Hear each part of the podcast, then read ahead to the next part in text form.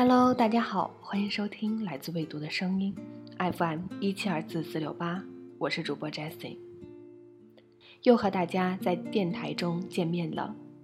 这一期我们聊的主题是孤独。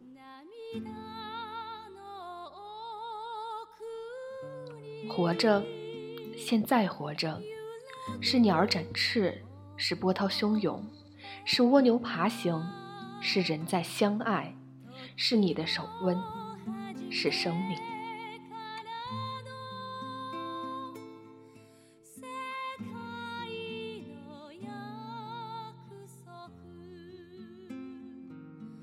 看过《哈尔的移动城堡》的朋友。大概对电影中那首感人至深的《世界的约定》印象深刻。大家都知道这首歌的编曲是大名鼎鼎的久石让，但他的作词人却更加厉害。那是日本有国民诗人之称，能从日常生活中提炼出神奇的想象的古川俊太郎。他是一位怎样的诗人呢？他这么自我介绍说：“我是一个矮个子的秃老头，在半个多世纪之间，与名词、动词、助词、形容词和问号等一起磨练语言，生活到了今天。说起来，我还是喜欢沉默。我喜欢各种各样的工具，也喜欢树木和灌木丛。可是我不善于记住它们的名称。”我对过去的日子不感兴趣，对权威持有反感。我有着一双既斜视又有乱视的老花眼，家里虽没有摆佛龛和神龛，却有连接室内巨大的信箱。对我来说，睡眠是一种快乐，即使做了梦，醒来时也会全忘光。写在这里的虽然都是事实。但这样写出来，总觉得像在撒谎。我有两位分开居住的孩子和四个孙子，但没有养猫狗。夏天基本上是穿着 T 恤衫度过。我的创作语言有时也会标上价格。这也是他写的一首诗。除了诗人之外，古川俊太郎还有很多身份。比如译者，他是将史努比花生漫画译介到日本的人。但如果非要给他贴标签的话，他一定是特别可爱、谦虚，还透着那么一点点专属于诗人孤独的人。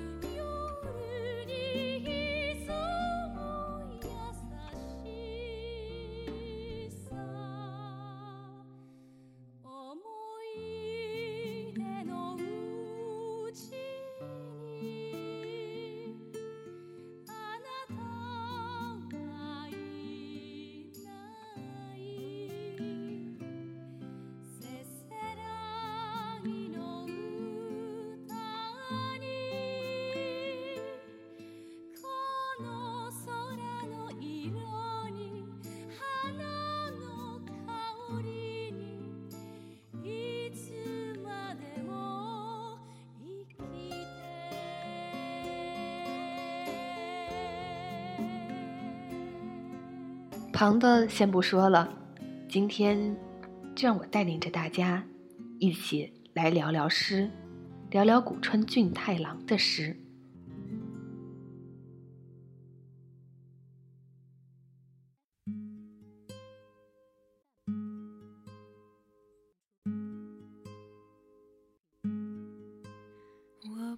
写诗本身已经是件很孤独的事儿了，在无数个失眠的夜。独自一人摆弄着韵脚，一遍一遍地打磨着词句的韵律，把自己内心最深处的痛苦和感悟悉数倾诉给陌生的读者听。而古川俊太郎偏偏又是写孤独的高手，他的处女作诗集名字就叫《二十亿光年的孤独》。我是作为一个宇宙中存在的诗人出发的，而不仅仅是在某一个特定社会和时代生存的诗人。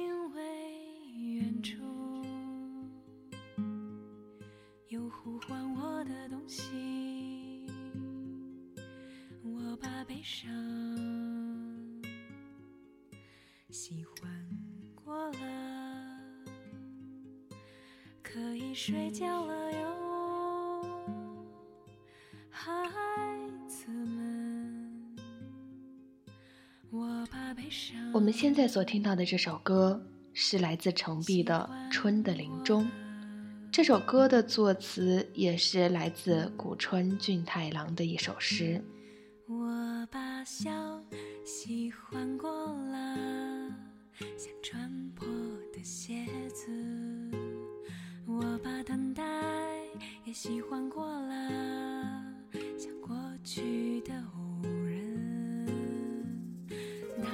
窗，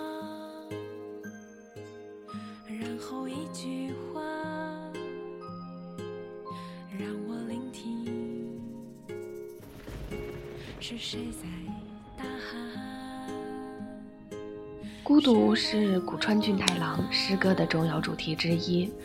但他的孤独并不限于日常琐事，他的孤独往往会与宇宙永恒、自然万物等宏大话题相关，而这些话题又往往与人类情感融合在一起，很难清晰地剥离出来。不同的年龄层、不同的阅历的人，都能从古川俊太郎的诗歌中读出完全不同的东西。这就让解析他的诗歌变成了一件几乎不可能同时让人心生反感的事儿。毕竟写诗的精髓和韵律，就该是用情感去体会的。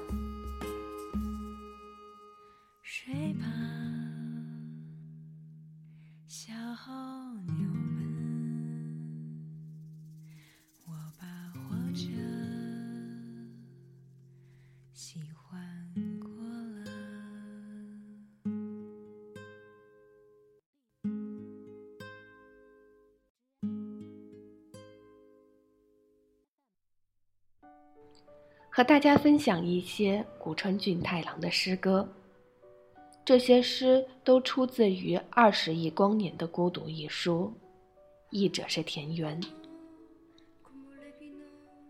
二十亿光年的孤独。人类在小小的球体上睡觉、起床，然后工作。有时很想拥有火星上的朋友。火星人在小小的球体上做些什么？我不知道。或许是噜哩哩、起噜噜、哈啦啦招吗？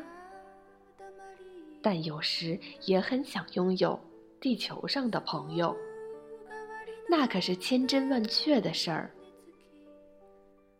万有引力是相互吸引孤独的力。宇宙正在倾斜，所以大家渴望相识。宇宙渐渐膨胀，所以大家都感到不安。向着二十亿光年的孤独，我情不自禁地打了个喷嚏。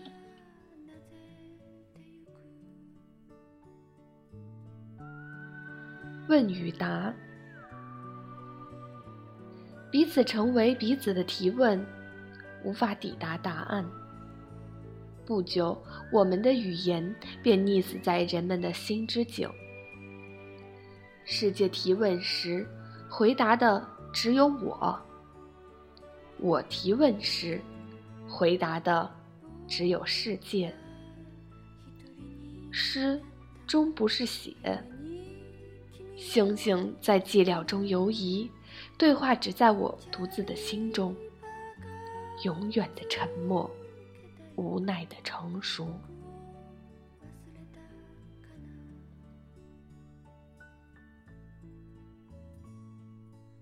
小鸟在天空消失的日子，野兽在森林消失的日子，森林寂静无语。屏住呼吸，野兽在森林消失的日子，人在继续铺路；鱼在大海消失的日子，大海汹涌的波涛是枉然的呻吟。鱼在大海消失的日子，人还在继续修建港口。孩子在大街上消失的日子，大街变得更加热闹。孩子在大街上消失的日子，人还在建造公园。自己在人群中消失的日子，人彼此变得十分相似。自己在人群中消失的日子，人。还在继续相信未来。小鸟在天空消失的日子，天空静静的淌着泪水。小鸟在天空消失的日子，人还在无知的继续歌唱。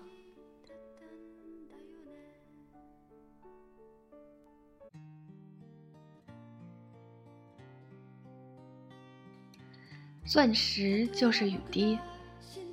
我从生下来就知道，人生只有现在，悲伤会延续到永远，泪水却每一次都是新的。我没有可以讲给你的故事。孩提时只消凝望眼前的树木，就会笑得浑身发颤。一天的结束便是梦的开始。人人都无缘无故的活着。我没有可以讲给你的故事。我觉得什么时候死都无所谓。钻石就是雨滴。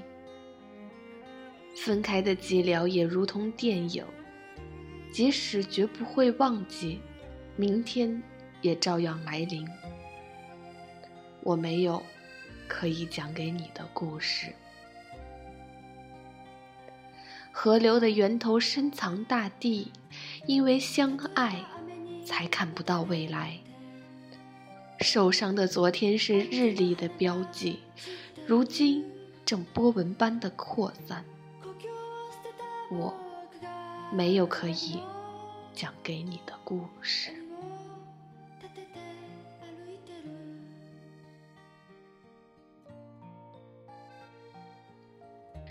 电话，你一沉默，时间就凝固。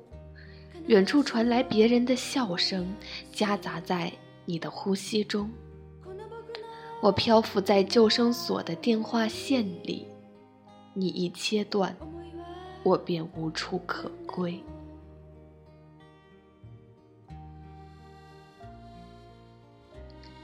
给我唱一首摇篮曲吧。诗人的亡灵，诗人的亡灵伫立着，面向旧房子雨滴连连的玻璃窗外，不满于自己的名字只是留在文学史的一角，不满于只是把女人逼到了绝路，以及在来世安居的清高廉洁。虽然已经不能再发出声音。但化为文字的它，却存在着，在新旧图书馆的地下书架上，争与挚友争夺着名声，终于无法再回答诗的问题。他相信自己读过蓝天的心，也相信懂得小鸟抽鸠的理由，像聒噪一样与人们一起生活。相信已领会了隐藏在叫喊和细雨里的静穆，不留一滴血汗的。诗人的亡灵旁边是犀牛的亡灵，诗人纳闷的看着邻人犀牛的脸，不知道与诗人同是哺乳动物的犀牛说：“人啊。”给我唱一曲摇篮曲吧，永不要区分亲密的死者与诗人。寂寞哟，窗帘和地毯被掀掉，桌子和橱柜也被搬走，就连鱼缸都没了，室内空荡荡的。寂寞哟，你到底打算去哪儿？哪里有什么所谓的世界尽头？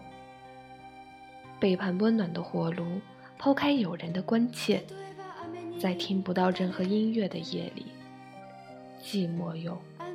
你是说你有你的地平线吗？世界因永远的反复而回转，从水龙头滴落的水滴逗号，病弱的期待淤泥中融化的未来。寂寞哟，只有你是我现在活着的证据，请你摆脱这希望的残渣，用你的面纱将这个空间遮蔽。